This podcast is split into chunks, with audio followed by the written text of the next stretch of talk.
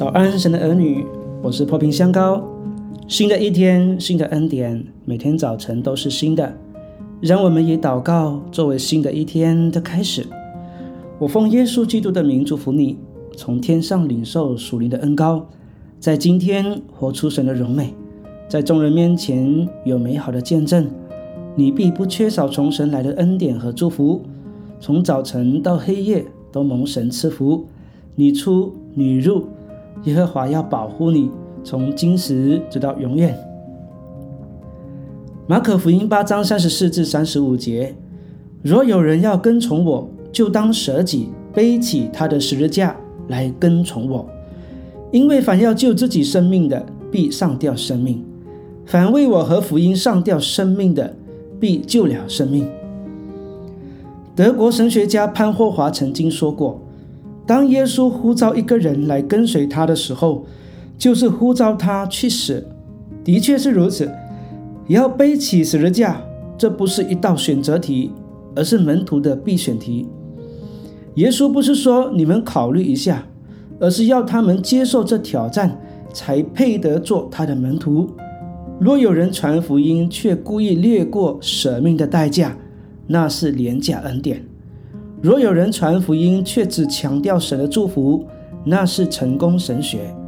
这两种跟随之路，都非做门徒之路，更非从耶稣的口中而出。信耶稣得永生，与信耶稣得为他死，两者都是圣经的教导。然而，若有人心里是以进入天国为首要目的，舍命代价为恶，这一种心理，将来一定经不起考验。今日教会是否多向人传进入天国的福音，而鲜少提起舍命的代价呢？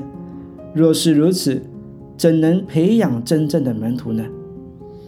一九一四年，世界上最大的渡轮“铁达尼号”发生意外而沉船，有一位牧师 John Harper 当天号召基督徒到甲板集合祷告。并鼓励基督徒们应该不与他们征用逃生设备，让他们使用，将来还有机会听闻福音。